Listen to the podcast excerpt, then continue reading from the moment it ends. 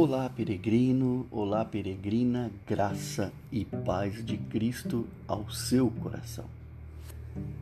O texto de Lucas, capítulo 14, no verso 27, Jesus disse o seguinte: E aquele que não carrega sua cruz e não me segue, não pode ser meu discípulo.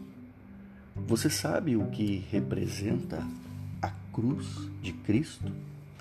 Ou o que ele estava querendo dizer quando ele falou essas palavras? Jesus, quando disse isso, a igreja primitiva e as pessoas daquela época sabiam muito bem o que ele estava dizendo. Mas, infelizmente, ao longo da história, o significado da cruz de Cristo foi se perdendo.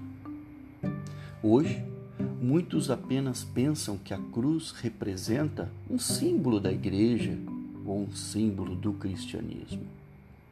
No entanto, as pessoas do tempo de Jesus sabiam que ela representava um método cruel de tortura e de execução.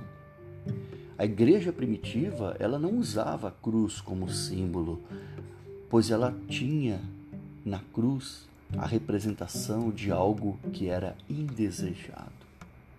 A crucificação, ela tinha como objetivo humilhar a pessoa e levar a pessoa à morte de forma lenta e agonizante. Quando Jesus disse isso aos seus ouvintes, eles logo compreenderam.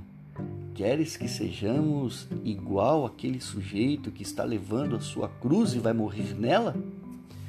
Você está nos dizendo que nós devemos morrer para nós mesmos? Sim, é isso mesmo que Jesus estava querendo dizer. Mas hoje, para muitos, a cruz é apenas um adorno, um símbolo que se coloca numa roupa, ou então em uma joia, ou uma obra de arte, mas ela não, ela não gera mudança de vida. Agora, no entanto, se você quer seguir realmente a Cristo Jesus, você deve entender como a igreja primitiva entendeu e carregar a sua cruz. Isso significa dizer mortificar sua carne, mortificar seus desejos carnais e dedicar-se à vontade de Deus. Compreende agora o significado da cruz? Pense sobre isso e que Deus abençoe o seu dia. Do seu amigo e irmão em Cristo Jesus, Marcos, o peregrino cristão.